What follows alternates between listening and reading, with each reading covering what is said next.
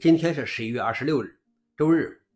本期是《林硬中国硬核观察》第一千一百九十七期，我是主持人硬核老王。今天的观察如下：第一条，Debian 的 MIPS CT4 EL 架构面临放弃。Debian 的 MIPS CT4 EL 架构是一个六十四位的小端架构，由于缺乏足够的编译存储资源进程来及时编译新软件包，该架构现在被视为不同步架构。如果情况得不到改善，它可能不适合作为 Debian 十三的发布架构。MIPS 作为 CPU 架构已经走入死胡同，没有进一步的开发计划。MIPS 公司现在正专注于 RISC-V，而中国以前著名的 MIPS 供应商龙芯已经将 MIPS 演进为他们自己的 Lark CPU 架构。几个月前 d e b i n 也已经放弃了其三十二位 MIPS 小端 MIPS L 移植。最初的 MIPS CPU 三十二位移植在 d e b i n 十之后就被放弃了。消息来源 f o r u n i x 老王点评：MIPS 这种架构早该放弃了，现在连硬件都很难找到了。第二条是 Blender 遭遇 DDoS 攻击。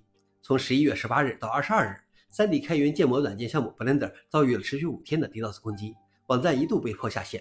该攻击由一个僵尸网络执行，其数百个 IP 地址发送了超过十五亿次恶意请求，峰值速率为十万 RPS。目前还没有人声称对此次攻击负责，攻击踪迹也不明。攻击的重点是拒绝服务，项目和用户数据的未受到影响。Blender 是通过迁移到 Cloudflare DDoS 环节服务之后才解决问题。攻击在二十三日停止，网站恢复正常。消息来源：Blender。老王点评：这得多闲！估计这种开源软件项目有什么好处？最后一条是，四年后，OpenMagic LX 5.0发布。在4.0发布四年多之后，OpenMagic LX 5.0终于亮相了。OpenMagic LX 5.0是 OpenMagic Linux 发行版的定点发行版，也是在二月份发布 Plasma 6.0桌面之前使用 Plasma 5桌面的最后一个版本。这次版本中，OpenMagic 首次合并了根和 User 目录。消息来源 f o r u n i x 老王点评：这个发型板让我回起当年的曼德拉草，当时感觉很好，但是后来就没那么惊艳了。